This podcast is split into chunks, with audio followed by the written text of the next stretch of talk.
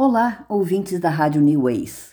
Em 2015, recebi um convite da ABRE, que é a associação que trabalha com familiares, amigos e portadores de esquizofrenia, para participar de um projeto com parceria com o jornalista, escritor e educador americano Richard Weingarten. Antes, eu preciso esclarecer sobre a dificuldade em traduzir o que nos Estados Unidos chamam de usuários e aqui nós chamamos de portadores. No Brasil, usuários têm a conotação de pessoas que usam drogas. Lá é distinto, se aproxima do que caracterizamos como portadores de doença mental. E aí entra outra discussão de compreensão.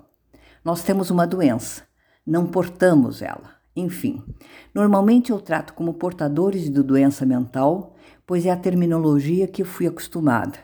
Mas ao narrar o texto do Richard, emprego o termo usuário por respeito ao autor eu quero falar sobre a comunidade de fala, que é um projeto da Abre, mas incorpora pessoas de diferentes patologias.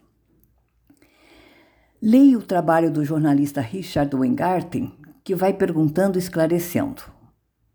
A comunidade de fala, CDF, dedica-se ao apoio, formação e crescimento dos apresentadores, os usuários.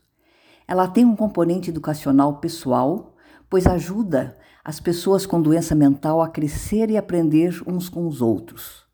O poder da CDF, que é o que a comunidade de fala, é baseado no compartilhamento mútuo das trajetórias de recuperação.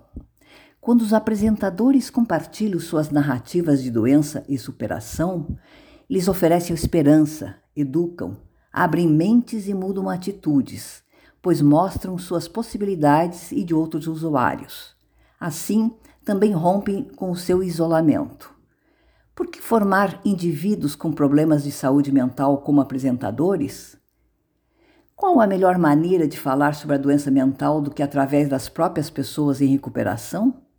Somos especialistas em nossas próprias doenças.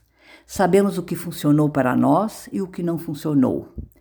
O público se beneficia porque aprende primeira mão o que significa ter uma doença mental grave e que a recuperação é possível. Os apresentadores tornam-se exemplos de esperança e reduzem o estigma. Nossas poderosas narrativas mostram a coragem e persistência que se tornou possível nas nossas recuperações. Quais os benefícios para os apresentadores da comunidade de fala? Eles vão aumentar a sua autoestima, eles vão aprender sobre suas próprias doenças e as doenças dos outros. Eles podem aprender novas estratégias para lidar com sintomas. Ao falar abertamente sobre suas recuperações, quebram tabus e mostram ao público que são pessoas competentes e confiantes. Os benefícios para o público CDF. Eles vão para a singularidade do caminho de recuperação de cada apresentador. Eles vão ver os apresentadores como pessoas comuns, que têm obstáculos um pouco mais altos a superar, mas que buscam na vida coisas semelhantes à maioria das pessoas. Quais os objetivos dessa formação para os usuários? Contar a sua narrativa pessoal usando as sete etapas de recuperação, preparar-se para apresentá-la a diversos públicos, aprender habilidades de comunicação e facilitação para sua apresentação ganhar confiança como uma pessoa que tem uma narrativa singular e poderosa para contar.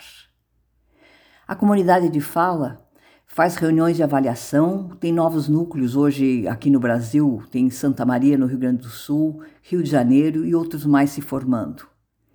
É incrível o vínculo que se forma entre os membros e a troca de ideias e as discussões de vários assuntos de interesse a esse trabalho. Me impressiona o crescimento individual dos apresentadores, a confiança adquirida nesse trabalho, a convivência e as discussões de grupo nos fazem mais além. Eu mesma, no meu trabalho, seja a inter interatividade na escola, o trabalho com o site, cresceu muito depois dessa minha participação. Fique aqui então o, o assunto de hoje, desejando uma boa tarde a todos vocês.